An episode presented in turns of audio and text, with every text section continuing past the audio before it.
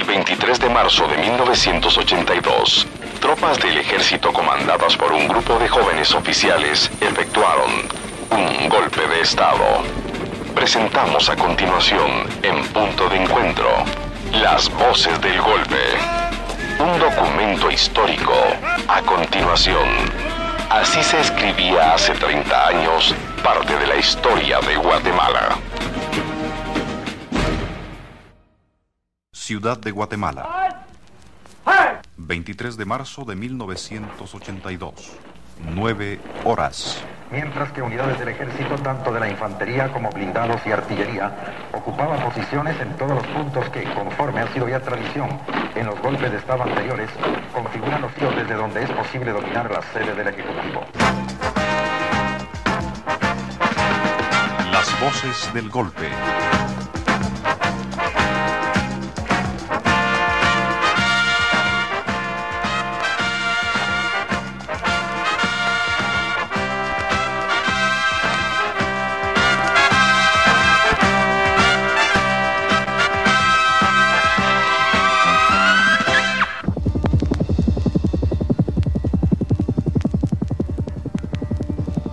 Mientras helicópteros volaban sobre el centro de la ciudad, el edificio de radio TGW se convirtió de pronto en un avispero. Dos camiones llenos de soldados se estacionaron afuera, desviando el tráfico. Un piquete de soldados en uniforme de combate y armados con ametralladoras irrumpió en estudios y oficinas. Eran las 12 horas en punto. Walter Meneses, técnico de sonido, recuerda. Repentinamente entraron eh, varios militares en uniforme de combate. Venían armados, eh, traían un megáfono en el cual anunciaban que no querían grupos pequeños que se dispersaran y que no había ningún problema, que todo estaba bajo control. TGW, tras 50 años de labores, tiene ya una larga historia de comunicados, golpes y cambios bruscos de gobierno. En muchos sentidos, ha sido protagonista en todos ellos, cumpliendo fielmente con informar al pueblo a través de la voz de un hombre alto y delgado que en esto tiene mucha experiencia, Otto René Mancía. El ejército de Guatemala ha tomado la determinación de levantarse en armas atendiendo al clamor popular. El clamor popular, en efecto, se refería a las elecciones generales del 7 de marzo, que según varias emisoras internacionales iban a ser manipuladas. Precisamente, el 6 de marzo, un día antes, Radio Moscú informaba. Manuel José Arte, representante del Frente Democrático Revolucionario Guatemalteco, denuncia contra la represión, en una conferencia de prensa ofrecida en Ginebra, dijo que las elecciones que el domingo se celebrarán en Guatemala no son más que una farsa política, que el resultado de las elecciones del domingo próximo en ese país centroamericano ya fue determinado. El domingo 7 de marzo, el mundo entero miró asombrado a través de las pantallas de televisión cómo centenares de miles de guatemaltecos, desafiando a la subversión, se volcaban a las calles para depositar su voto. El presidente Lucas García había prometido elecciones libres y puras, empeñando el prestigio del ejército. Guatemala esperaba la victoria de Mario Sandoval Alarcón o la de Alejandro Maldonado Aguirre, pero de lo que no cabía duda era que el partido oficial iba derecho al fracaso. Sin embargo, el fraude fue consumado. El pueblo había sido burlado y las consecuencias no se hicieron esperar. Mancía Ortiz, en nombre del ejército. La institucionalidad del país, esperábamos que el proceso electoral fuera el instrumento adecuado para culminar satisfactoriamente las aspiraciones populares. Al ser manipuladas las elecciones burlando la decisión del pueblo que pretendía fortalecer las instituciones democráticas, el ejército de Guatemala ha tomado la determinación de levantarse en armas atendiendo al clamor popular. Las elecciones recibían así el sello histórico de cosa juzgada, desvaneciéndose las dudas que aún existían, en tanto que el gobierno y sus colaboradores recibían a través de los medios electrónicos de comunicación en cadena nacional las más graves acusaciones. Pueblo y ejército, no podemos permitir que en beneficio de una minoría corrupta se continúe mancillando la dignidad de Guatemala y el honor de su institución armada. ¿Era aquello un movimiento saludable para el país? ¿O se trataba de un golpe de Estado más en nuestra historia? ¿Era cuestión de ambición o de prestigio? ¿O de deseos sinceros de introducir reformas? Queremos ser claros.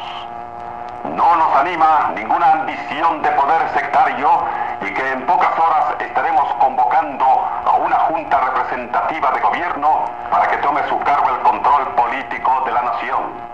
Al filo del mediodía también, la situación era todavía muy confusa. Teleprensa. A la confusión de estos momentos y a pesar de que en sus comunicados se afirma que la situación está bajo control, se une precisamente la cadena de radio y televisión encabezada por la radio TGW, en la que se formuló llamados al general Efraín Ríos Montt, que en 1974 fuera el candidato presidencial de la democracia cristiana, y al bachiller Leonel Ciñega Otero, candidato a la vicepresidencia en las pasadas elecciones de este 7 de marzo por el Movimiento de Liberación Nacional. A las 13 horas, la situación seguía siendo confusa, tan confusa que el señor Cisniega Otero, por la cadena de radio y televisión, ordenaba. Deben salir por la puerta frontal del palacio con las manos en alto. Uno a uno no tendrán ningún daño.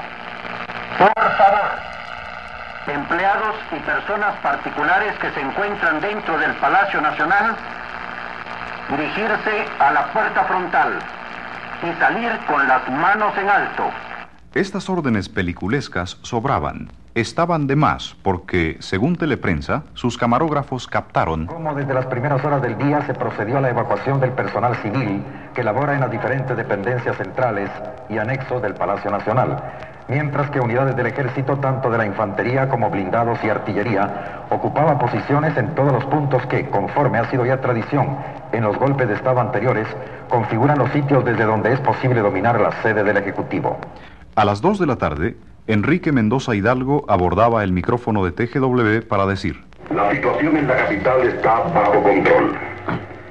El golpe de Estado gestado por los oficiales jóvenes está en marcha.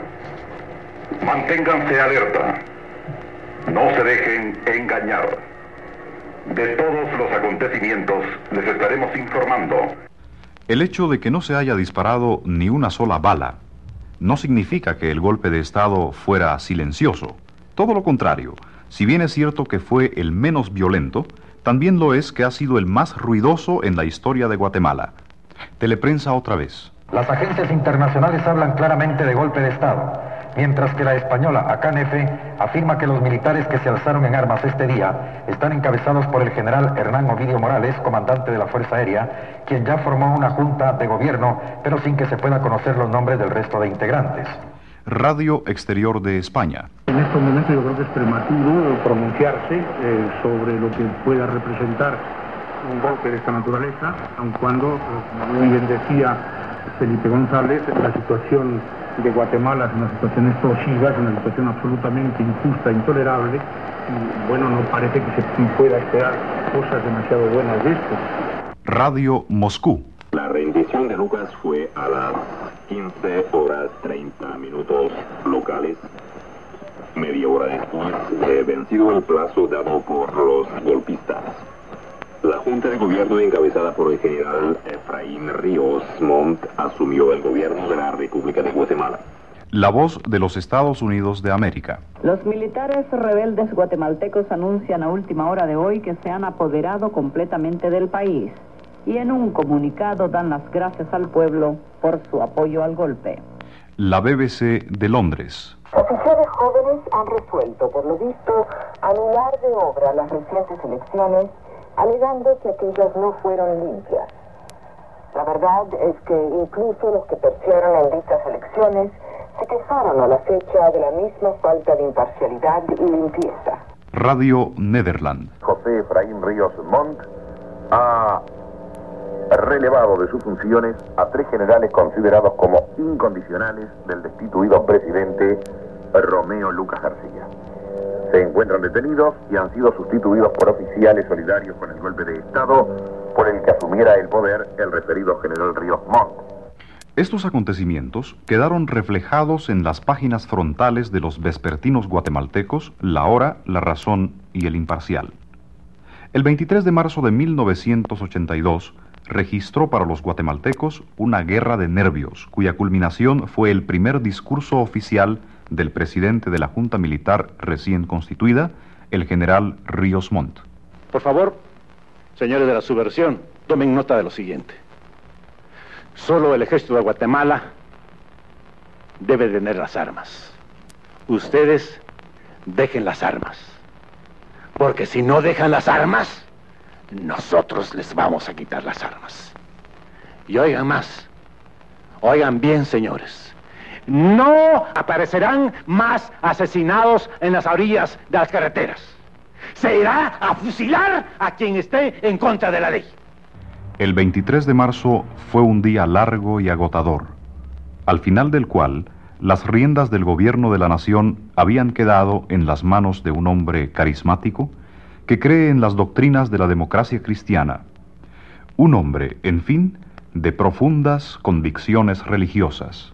Yo quiero decirles, conciudadanos, que en primer lugar estoy confiando en Dios, mi Señor y mi Rey, de que me ilumine, porque solamente Él pone y solamente Él quita autoridad.